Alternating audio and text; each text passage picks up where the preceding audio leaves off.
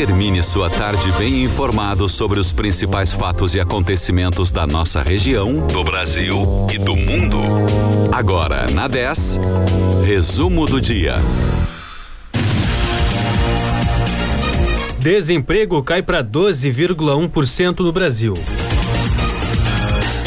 Rio Grande aprova a criação da taxa de iluminação pública. 49 municípios gaúchos decretam emergência por estiagem. Rio Grande do Sul pede para entrar no regime de recuperação fiscal. 6 horas 33 minutos, um bom final de tarde para você. Começa agora na 10 FM o resumo do dia dessa terça-feira, 28 de dezembro de 2021. Eu sou o Douglas Dutra. Um bom fim de tarde para você. A partir de agora, você fica por dentro das principais notícias dessa terça-feira. Eu sou Francine Neves. Em Pelotas, a temperatura agora é de 24 graus e 6 décimos, a umidade relativa do ar é de 63%. A máxima hoje na região sul do estado foi de 28 graus. À noite, a temperatura cai para os 19 graus. A Câmara de Vereadores de Rio Grande aprovou ontem o projeto que institui a contribuição para o custeio do sistema de iluminação pública no município. Por 12 votos favoráveis a oito contrários, a taxa de iluminação pública será cobrada pela segunda vez em Rio Grande. A primeira foi no governo Janir Branco, mas foi suspensa poucos meses depois. Ela passa agora para a sanção do prefeito Fábio Branco e entra em vigor 90 dias após a assinatura. Inicialmente, a cobrança terá variação entre R$ 6,55 e R$ 8,66 para imóveis residenciais e entre R$ 7,78 e R$ 9,89 para os não residenciais. Estão isentos os prédios vinculados à administração municipal, os templos religiosos, as pessoas jurídicas sem fins lucrativos, famílias de baixa renda inscritas no CAD único e as residentes da área rural. Segundo o prefeito de Rio Grande, o executivo tinha um projeto para troca de, do sistema de iluminação por lâmpadas de LED, mas não tinha recursos para iniciar a troca dos 25 mil pontos. A cobrança da iluminação pública será usada para pagar os 500 mil reais da conta mensal de luz.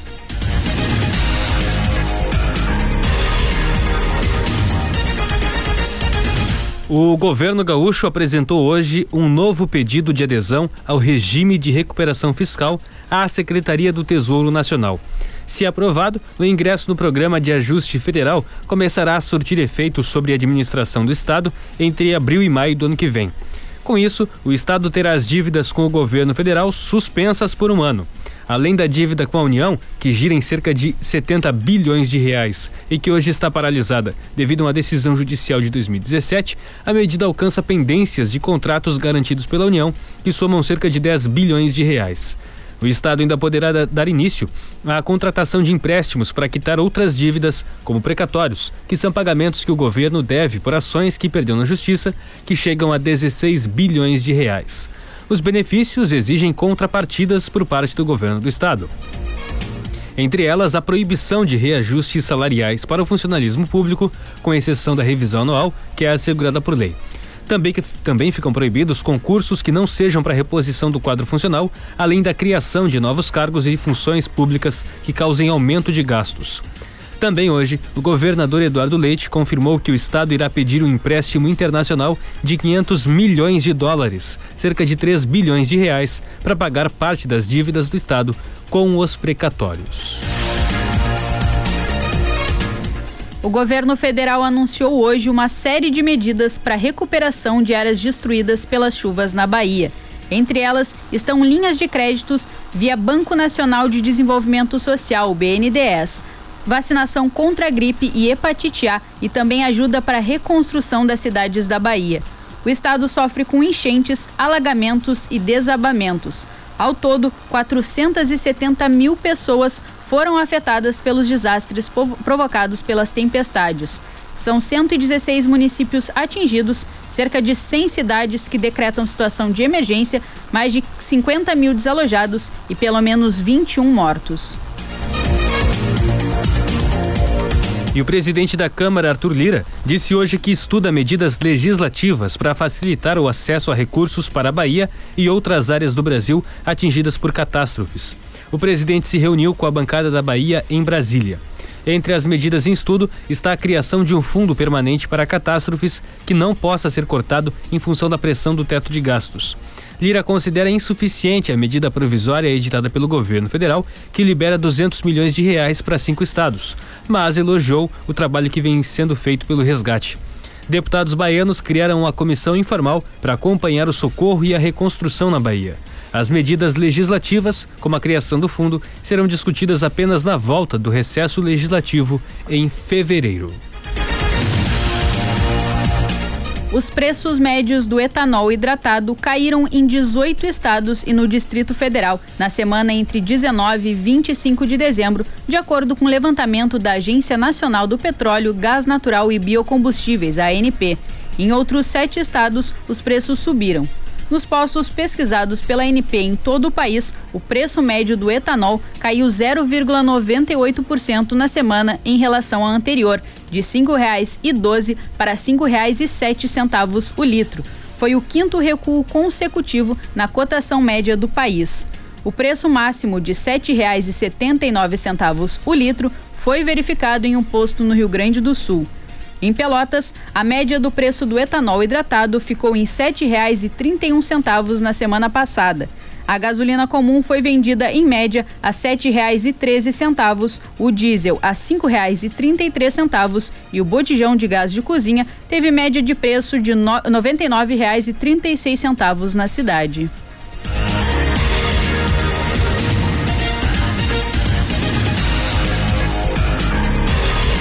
Subiu para 49 o número de municípios gaúchos em situação de emergência em razão da estiagem.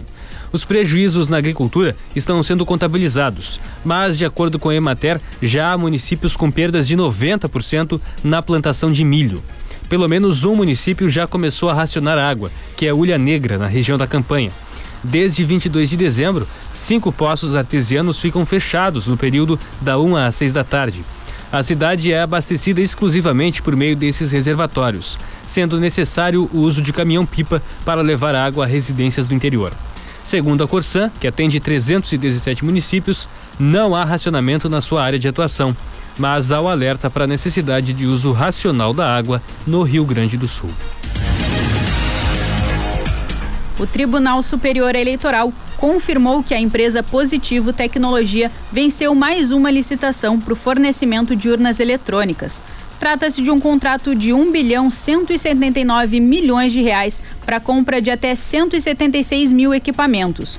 O valor supera os cerca de 800 milhões de reais por 180 mil urnas de uma licitação anterior, vencida pela mesma empresa. Esses primeiros equipamentos estão em produção e deverão ser utilizados já nas eleições gerais do ano que vem. O novo contrato prevê a compra do modelo de urna UE 2022, que deverá ser utilizado somente nas eleições de 2024. A compra periódica de novas urnas eletrônicas é necessária para substituir as desatualizadas. A vida útil estipulada para os equipamentos é de 10 anos ou a sua utilização por seis eleições seguidas. A previsão é de que em 2022 a Justiça Eleitoral conte com 557 mil urnas.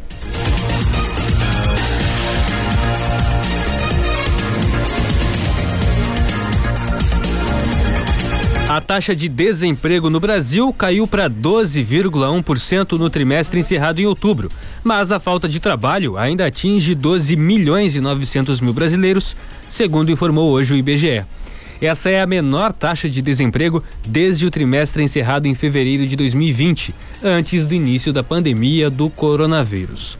Apesar da queda do desemprego, o rendimento médio real da população ocupada encolheu pelo quinto trimestre seguido para uma mínima histórica. Os dados fazem parte da Pesquisa Nacional por Amostra de Domicílios Contínua, a PNAD. No levantamento anterior, referente ao trimestre encerrado em setembro, a taxa de desemprego estava em 12,6%, atingindo 13 milhões e meio de pessoas. Uma pessoa morreu em um acidente envolvendo um carro e um caminhão na tarde de hoje na BR-392 em Rio Grande. A vítima, de 16 anos, não teve a identidade divulgada. Segundo a Polícia Rodoviária Federal, a colisão aconteceu no quilômetro 51 por volta da 1h15 da tarde. Um caminhão Volvo com placas de Caxias do Sul teria colidido na traseira de um Onix de Estância Velha. O passageiro do Onix morreu no local. A condutora teve lesões leves e foi encaminhada ao Hospital de Pronto Socorro de Pelotas. O motorista do caminhão não se feriu o trânsito está parcialmente interrompido no local.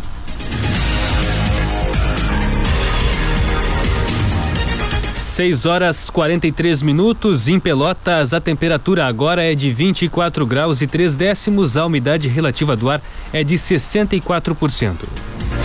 Você está ouvindo o resumo do dia na 10 FM. E no próximo bloco você vai saber.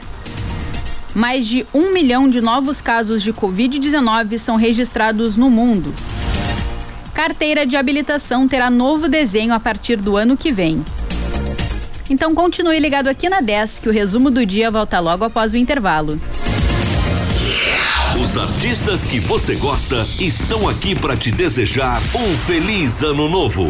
Alô, galera, aqui é o Jorge. E aqui é o Matheus. A gente quer desejar para vocês um próspero ano novo. Fala, pessoal. Aqui quem fala é Laona Prada. Eu tô passando para desejar um feliz ano novo. Oi, gente, aqui é a Julia B. Eu queria desejar um feliz ano novo. Feliz ano novo. FM. Peruso Supermercados, prazer em economizar. E a hora certa.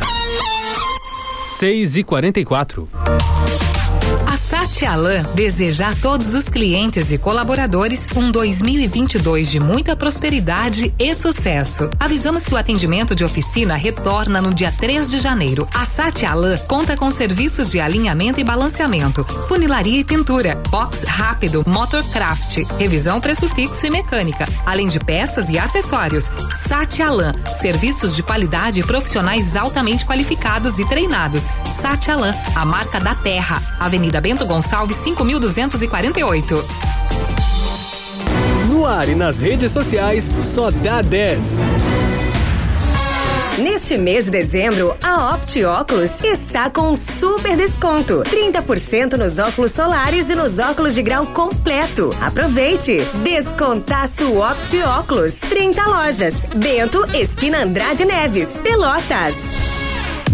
Liquida da virada Van. As melhores ofertas em 10 vezes sem entrada e sem juros. Pula pula. Compre hoje e pague só em fevereiro. Nesta semana, top ou calcinha de biquíni, sunga masculina, protetor solar facial e toalha de praia veludada por só 29,99 cada. É isso mesmo, vários produtos para curtir o verão, só 29,99 cada. Ofertas válidas até sexta ou enquanto durarem os estoques. Dia 31, lojas abertas até às 18 horas. Liquida da virada Van. Feche o ano com ofertas de ouro. Ar e nas redes sociais, só dá 10. Final de ano chegando e é hora de reunir todo mundo na Mundo Animal. Seja para um happy hour com os amigos ou um jantar especial em família. A Selva de Delícias está sempre pronta para te receber. Cardápio econômico, ambiente temático e muita diversão. Vem pra Mundo Animal. Te esperamos diariamente das 18h30 à meia-noite. Na Praça 20 de Setembro, 194, em Pelotas. Pensou uma vez, pensou duas vezes, pensou em Pit Stop Bebidas. Aqui você encontra o que você precisa, um mix completo de bebidas, sempre bem geladas, além da nossa variada linha de produtos, com atendimento e teleentrega 24 horas. Pit Stop Bebidas, na Avenida Domingos de Almeida, 3354. A Real, Fone Whats 991199530. Com aquele atendimento diferenciado que você merece. Siga nas redes sociais, arroba Pit Stop Bebidas e conveniências. Para ficar sempre conectado com a 10, baixe agora o nosso app. Disponível para Android e iOS. Curta sua música preferida a qualquer hora, em qualquer lugar. Na melhor rádio. 10 FM.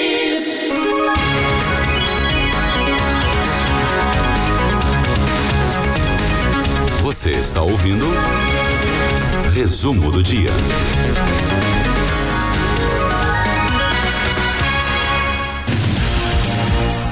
6 horas 47 minutos. Estamos de volta com o resumo do dia dessa terça-feira, 28 de dezembro de 2021. Em Pelotas, a temperatura agora é de 24 graus e 2 décimos. A terça-feira é de céu claro.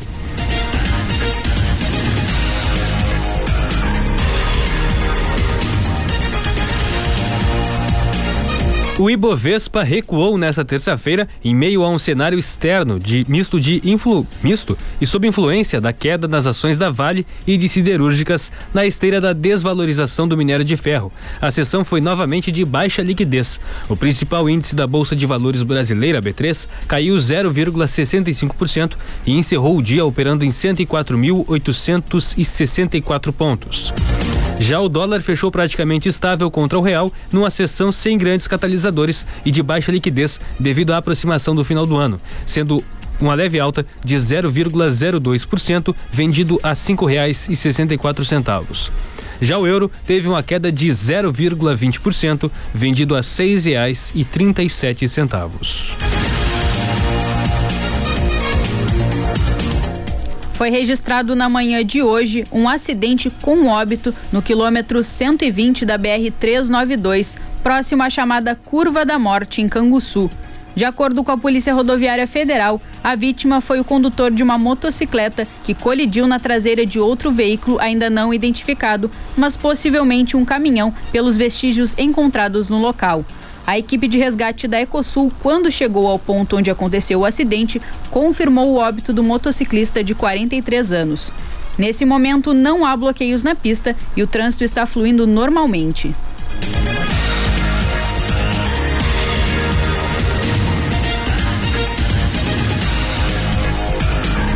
O irmão mais novo de Diego Maradona, Hugo, conhecido como El Turco, morreu hoje em Nápoles aos 52 anos, pouco mais de um ano depois da morte de Maradona. Hugo sofreu um infarto e acabou morrendo em casa, na periferia da cidade italiana. Ex-jogador de futebol, como os irmãos mais velhos Diego e Lalo, ele defendeu clubes da, It da Itália, Áustria, Espanha, Argentina e Japão, antes de retornar em definitivo para a Itália e iniciar uma breve carreira de técnico em times amadores de Nápoles. Hugo Maradona integrou recentemente uma lista de direita para eleições municipais que foram vencidas pela esquerda.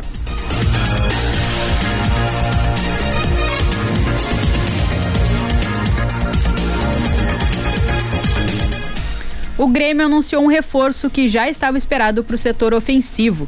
Foi confirmada a contratação do atacante Janderson, de 22 anos, que estava jogando pelo Atlético Goianiense emprestado do Corinthians. Ele também fica como empréstimo no Grêmio até dezembro do ano que vem. Janderson é uma indicação de Wagner Mancini. Pelo Atlético, jogou 25 partidas no Brasileiro como titular e marcou três gols. Depois da chegada confirmada de Alexander Medina como técnico do Inter para 2022, só tivemos notícias de saídas de técnicos hoje. Primeiro foi o Cuca, que se reuniu ontem à noite com a direção do Atlético Mineiro e disse que ia deixar o cargo por motivos familiares. Ele também se comprometeu a não treinar nenhum time na próxima temporada. Depois, Jorge Jesus pediu demissão do Benfica hoje, dizendo que não via condições de continuar o trabalho depois que o elenco se recusou a treinar ontem pelo afastamento do jogador Pise por mau comportamento e também pelo clima depois da eliminação para o rival Porto na Taça de Portugal. O Mister agora é especulado para ocupar a vaga deixada por Cuca no Atlético, já que o Flamengo anunciou um outro português como técnico depois de toda essa novela. E a mais recente saída foi de Vanderlei Luxemburgo do Cruzeiro. Por meio de uma nota, o Cruzeiro explicou que, para adequar as contas, a diretoria foi orientada a não renovar com a comissão técnica. Luxemburgo disse que recebeu a notícia com muita tristeza, mas que aceitaria qualquer decisão da nova gestão e que deseja sorte ao Cruzeiro na temporada. Mais esporte amanhã, às sete e meia da manhã, no Redação 10.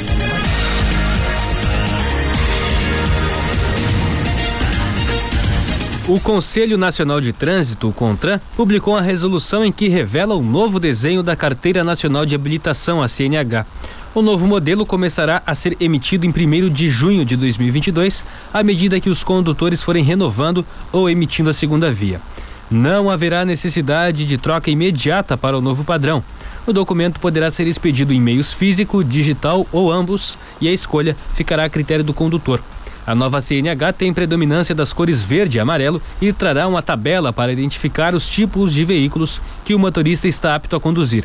A primeira coluna terá a categoria da CNH, seguida por uma imagem do automóvel e a indicação se o dono do, do documento está habilitado para dirigir, dirigir aquele tipo de veículo. Outra novidade é a inclusão da letra P para indicar que o condutor tem apenas permissão para dirigir ou D, que aponta que o motorista já tem a CNH definitiva. O documento também mostrará se o condutor utiliza a CNH para exercício de atividade remunerada e terá um campo para constar as restrições médicas. A nova CNH manterá o QR Code, já disponível nos documentos emitidos a partir de 2017. O código vai armazenar todas as informações do documento, inclusive a fotografia, com a seção da assinatura do motorista. O Rio Grande do Sul contabiliza hoje 26 casos confirmados da variante Ômicron. De acordo com o um boletim atualizado da Secretaria Estadual de Saúde, os registros foram identificados nas cidades de Porto Alegre, Canoas e Santa Cruz do Sul. O boletim também apontou sete casos com origem no exterior. O primeiro caso notificado no estado foi de Santa Cruz do Sul, em 3 de dezembro desse ano. No Brasil, a variante já contaminou ao menos 74 pessoas. De acordo com a última atualização do Ministério da Saúde, divulgada ontem, infecções foram registradas em oito estados brasileiros e no Distrito Federal. Há ainda, segundo a pasta, 116 casos em investigação.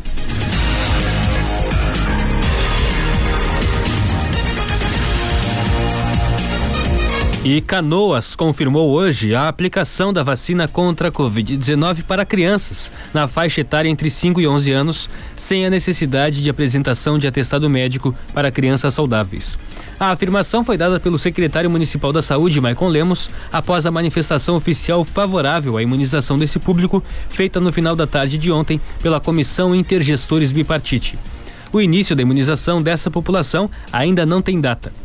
Para evitar erros na aplicação, a dosagem disponível no frasco e as cores no rótulo e tampa são diferentes da direcionada aos públicos jovem e adulto.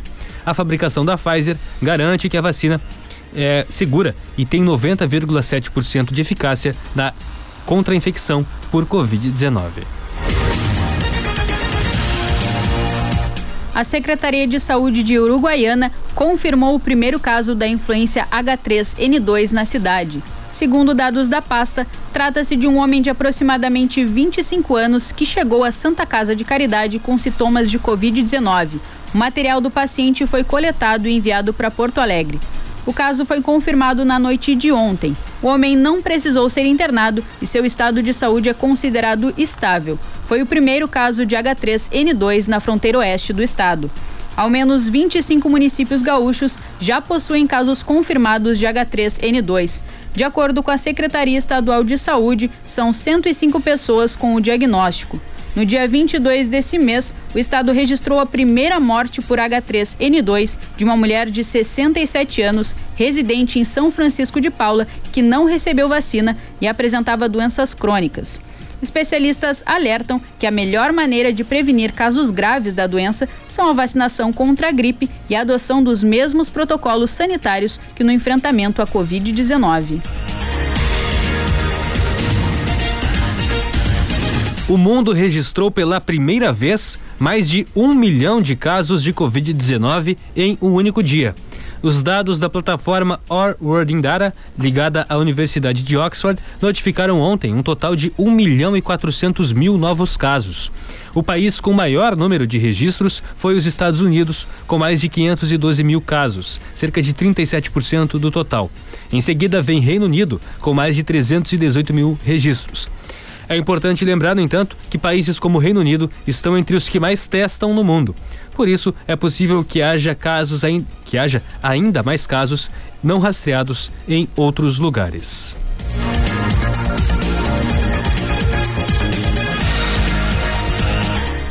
Confira o cronograma dos pontos fixos de vacinação para amanhã em Pelotas. Nas UBSs da cidade, exceto as sentinelas, das 8h30 às 11 da manhã nas UBSs Fragete, Lindóia e Porto, das 8 e meia da manhã até as 3 da tarde. No laboratório municipal, as aplicações acontecem da 1h30 às 5 da tarde e no Shopping Pelotas, das 5 da tarde até as 9 da noite. Amanhã, quarta-feira, tem trailer da vacina na rua Abrilino Ferreira Cardoso, 2976, no bairro Sítio Floresta, das 9 da manhã até as 5 da tarde. Estarão disponíveis as vacinas da gripe, tríplice viral, hepatite B e difteria e tétano, além das vacinas contra a Covid-19 não está disponível no trailer apenas o imunizante da Janssen, que é aplicado no laboratório municipal e no shopping Pelotas. Os testes para detectar a Covid-19 seguem sendo realizados ao longo dessa semana no Mercado Central e também no Parque Tecnológico, das 8 da manhã até as 6 da tarde. Em média, todo o procedimento dura em, em, torno de 30 minutos entre o preenchimento da ficha, coleta e o tempo de espera pelo resultado. Pelotas registrou hoje 21 novos casos de Covid-19 e nenhum óbito em decorrência da doença pelo oitavo dia seguido.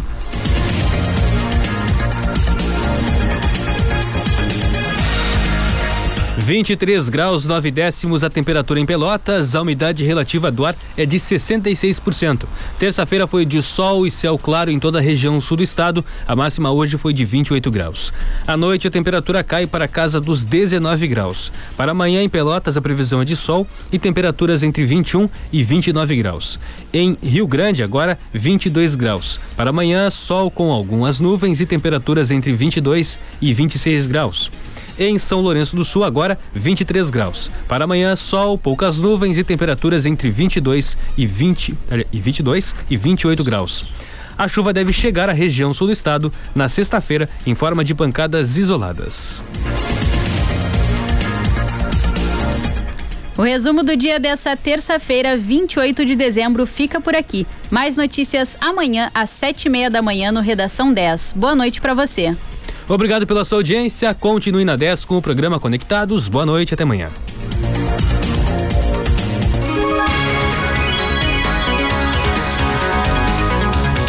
Você ouviu o resumo do dia.